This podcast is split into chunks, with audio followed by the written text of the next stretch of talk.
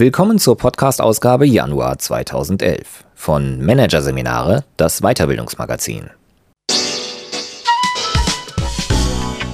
Dieser Podcast wird Ihnen präsentiert von Konkurrenzberater.de.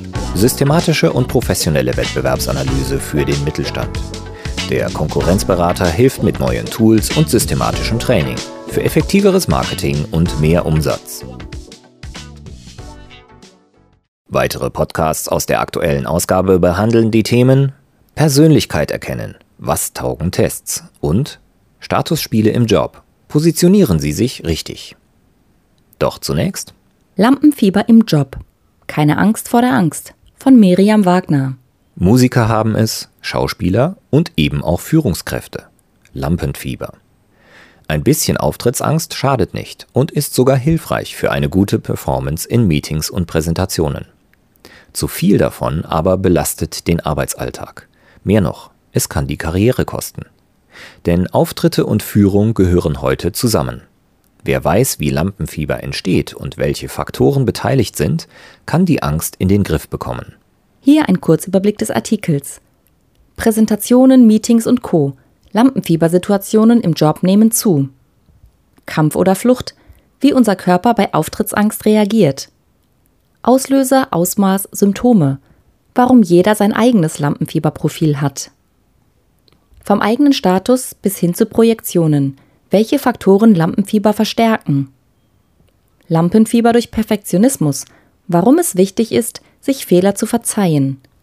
Und Gegenstrategien, wie Betroffene lernen, die Angst in Schach zu halten. Eva Zimmermann greift in die Tasten. Die ersten Töne von Chopins Klavierkonzert in E-Moll erklingen. Eigentlich ist die Pianistin Auftritte vor Publikum gewohnt, aber heute ist sie nervöser als sonst. Unangenehm deutlich spürt sie die Augen der Zuschauer auf sich gerichtet. In der zweiten Reihe sitzt eine Dame, die kritisch guckt. Gefällt ihr mein Spiel nicht? fragt sich Zimmermann. Jemand scharrt mit den Füßen. Ein anderer Zuschauer verschränkt die Arme. Sie finden mich fürchterlich. Sie würden am liebsten alle gehen, fährt es Zimmermann durch den Kopf. Das Herz klopft ihr bis zum Hals, die Hände fangen an zu zittern, kalter Schweiß tritt ihr auf die Stirn. Und plötzlich hat es sie, die erfahrene Pianistin, voll erwischt. Lampenfieber. Obwohl Berufsmusiker gewöhnt sind, vor Publikum aufzutreten, werden viele von ihnen von Lampenfieber geplagt. Und damit stehen sie keineswegs alleine da. Fakt ist, die meisten Menschen leiden unter Lampenfieber, wenn sie sich vor einer Gruppe exponieren müssen. Egal, ob sie nun ein Klavierkonzert geben oder etwa Arbeitsergebnisse vor Kollegen präsentieren müssen. Der Arzt und Psychotherapeut Dr. Michael Bohne, der vor allem Journalisten und Musiker vor Auftritten coacht, geht davon aus, dass 80 Prozent aller Menschen von Lampenfieber betroffen sind. Eines jedoch haben Musiker vielen anderen Betroffenen voraus. Meist sind sie Profis im Umgang mit der störenden Furcht. Sie haben Strategien gefunden, mit ihrer Auftrittsangst umzugehen. Genau daran hapert es im Businessalltag bei vielen Führungskräften. Und das, obwohl sie sich im Job mit immer mehr Lampenfiebersituationen konfrontiert sehen. Menschen müssen sich heutzutage im Beruf ständig positionieren, erklärt Bohne. Vorträge, Präsentationen, Moderationen, Geschäftstermine, Mitarbeitergespräche oder auch nur Beiträge in Meetings. In den meisten Jobs sind das mittlerweile tägliche Begebenheiten, die vielen aber immer wieder den Angstschweiß auf die Stirn treiben. Doch warum setzt es vielen Menschen so zu, wenn sie im Aufmerksamkeitsfokus einer Gruppe stehen? Im Kern ist Lampenfieber die Angst vor der Einschätzung meines Wertes durch andere. Es flößt uns Furcht ein, dem Publikum ausgeliefert zu sein, erläutert die Psycho- und Musiktherapeutin Dr. Irmtraut Tarr, die Seminare zum Umgang mit Lampenfieber gibt und auch schon Manager von UBS und BMW zu diesem Thema beraten hat. Diese soziale Angst ist heutzutage für viele Menschen sogar bedrohlicher als die Sorge um die physische Existenz. In der Angsthierarchie der meisten Menschen steht nicht der Tod an erster Stelle, sondern die Angst, sie könnten sich lächerlich machen oder ihr Gesicht verlieren. So Tar. Ob die Angst vor der Blamage oder gar vor dem Tod. Wenn wir uns fürchten, läuft immer das gleiche Programm ab. Das Gehirn schüttet die Stresshormone Adrenalin und Noradrenalin aus. Die Muskeln werden stärker durchblutet und der gesamte Körper in Alarmbereitschaft versetzt. Die Aktivität des Großhirns wird hingegen heruntergefahren. Unser Körper wird so fit gemacht für die beiden möglichen Reaktionen auf eine Bedrohung, Kampf oder Flucht. erläutert Prof. Dr. Claudia Spahn, die das Freiburger Institut für Musikermedizin leitet und dort seit Jahren Lampenfieber erforscht.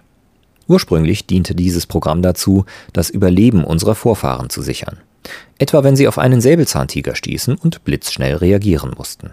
Mittlerweile haben soziale Aspekte den Säbelzahntiger ersetzt. Der angstauslösende Reiz ist immer häufiger psychologischer Art, erklärt Spahn. War das Steinzeitprogramm früher überlebenswichtig, ist es heute im Job häufig hinderlich.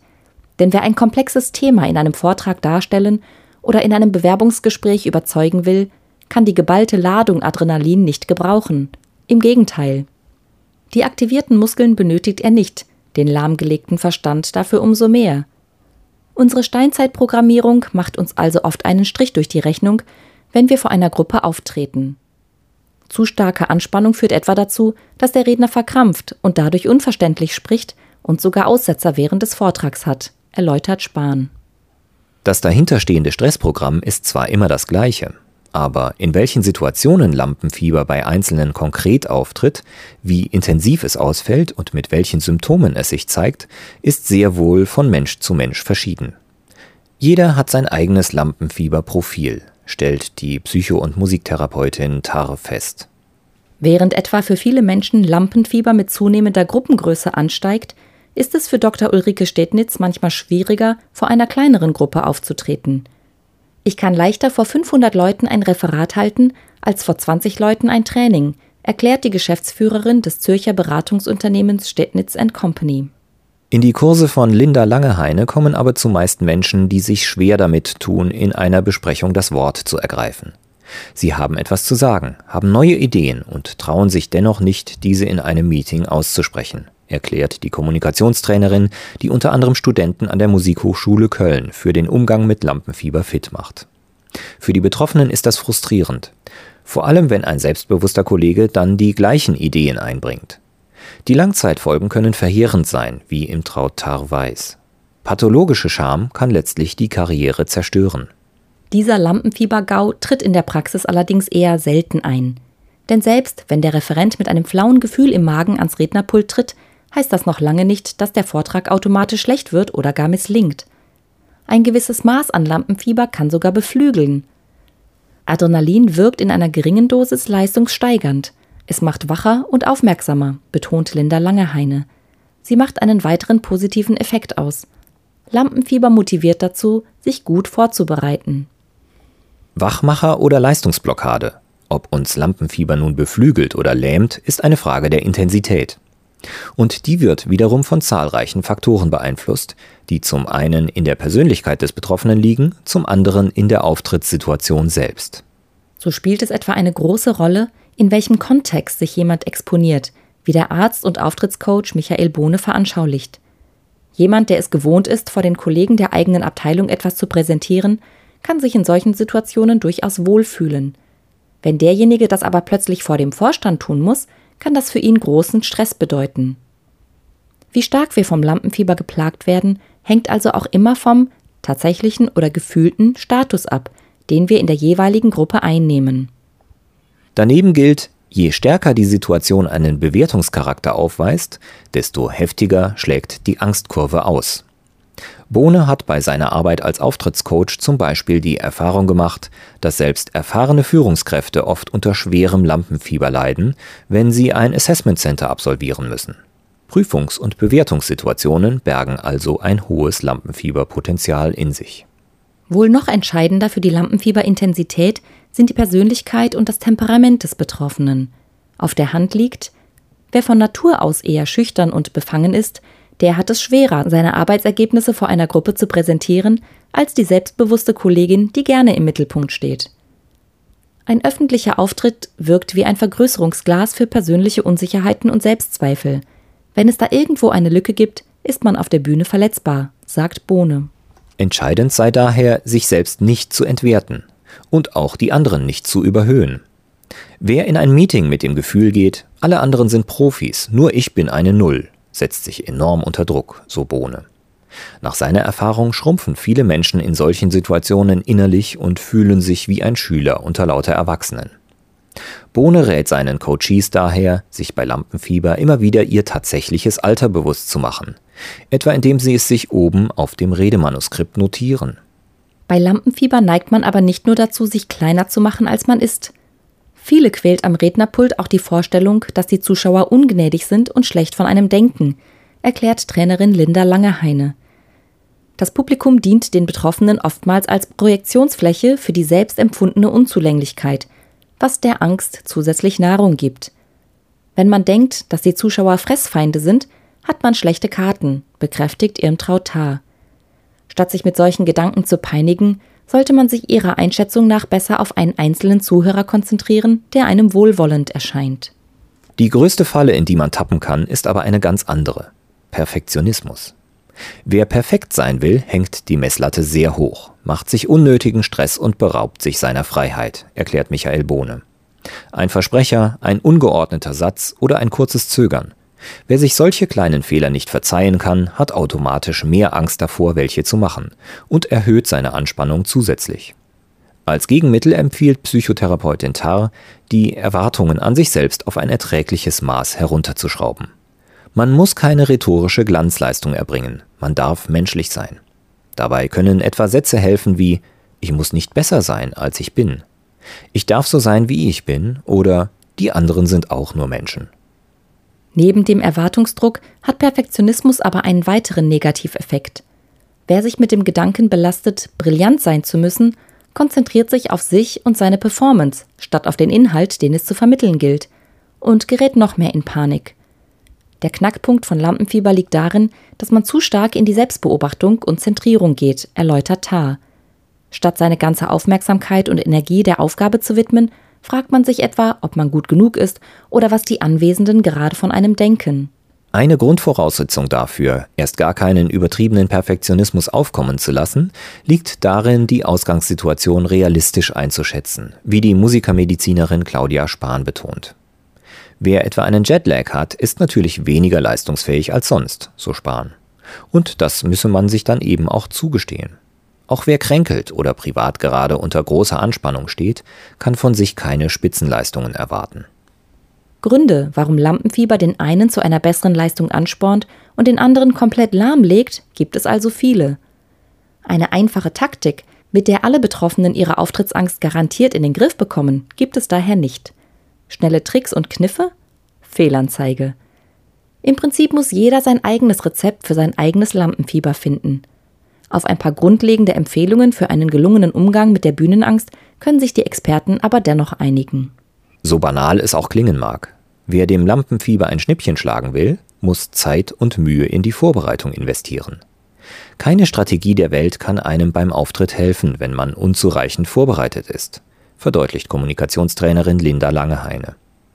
Wer etwa mit einem unguten Gefühl ans Rednerpult geht, dass der Vortrag Lücken aufweist, die Argumentation schwach ist oder er Nachfragen nicht beantworten kann, dem wird es nicht gelingen, sich auf den Inhalt zu konzentrieren. Seine Gedanken werden wohl die meiste Zeit darum kreisen, was alles schiefgehen könnte. Ein Einfallstor für das Lampenfieber. Auch mit der Situation des Auftretens als solche gilt es, sich vertraut zu machen. Die meisten Menschen haben zwar wenig Erfahrung damit, sich vor größeren Gruppen zu exponieren, glauben aber dennoch, dass es ihnen gleich beim ersten Mal gelingen muss. Auftrittstrainerin Irmtraut Tar ist hingegen davon überzeugt, vor anderen aufzutreten muss man genauso lernen wie Surfen oder Klavierspielen.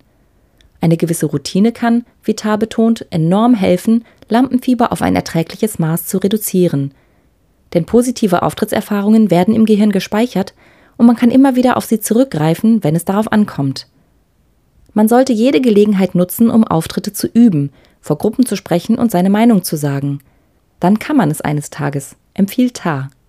Neben einer guten Vorbereitung und einer gewissen Übung ist schließlich auch die innere Einstellung entscheidend, mit der sich jemand aufs Podium begibt. Man sollte sich klar machen, was ist mein Anliegen? Was möchte ich rüberbringen?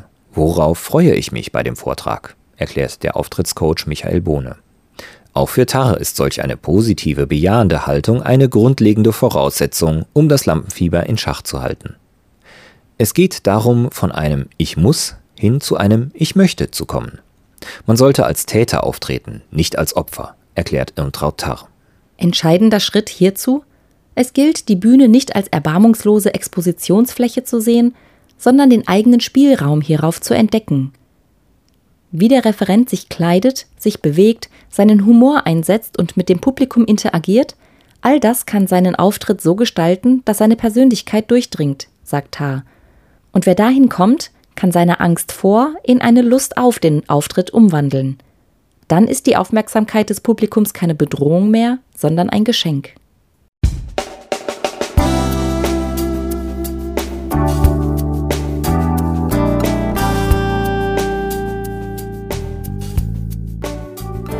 Sie hörten den Artikel Lampenfieber im Job. Keine Angst vor der Angst von Miriam Wagner aus der Ausgabe Januar 2011 von Managerseminare, produziert von Voiceletter. Weitere Podcasts aus der aktuellen Ausgabe behandeln die Themen Persönlichkeit erkennen, was taugen Tests und Statusspiele im Job. Positionieren Sie sich richtig. Weitere interessante Inhalte finden Sie auf der Homepage unter managerseminare.de und im Newsblog unter managerseminare.de/blog.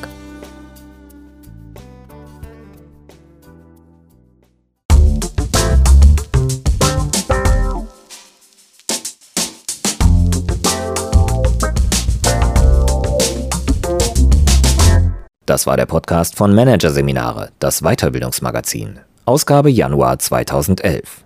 Dieser Podcast wird Ihnen präsentiert von www.konkurrenzberater.de. Konkurrenzanalyse als Navigationssystem für den Wettbewerb. Übrigens, immer mehr mittelständische Unternehmen investieren in eine professionelle und systematische Wettbewerbsbeobachtung und sind dadurch schneller am Markt, machen mehr Umsatz, kommunizieren klarer. Mehr Informationen, Beratungs- und Trainingsangebote zum Thema Konkurrenzanalyse finden Sie unter www.konkurrenzberater.de.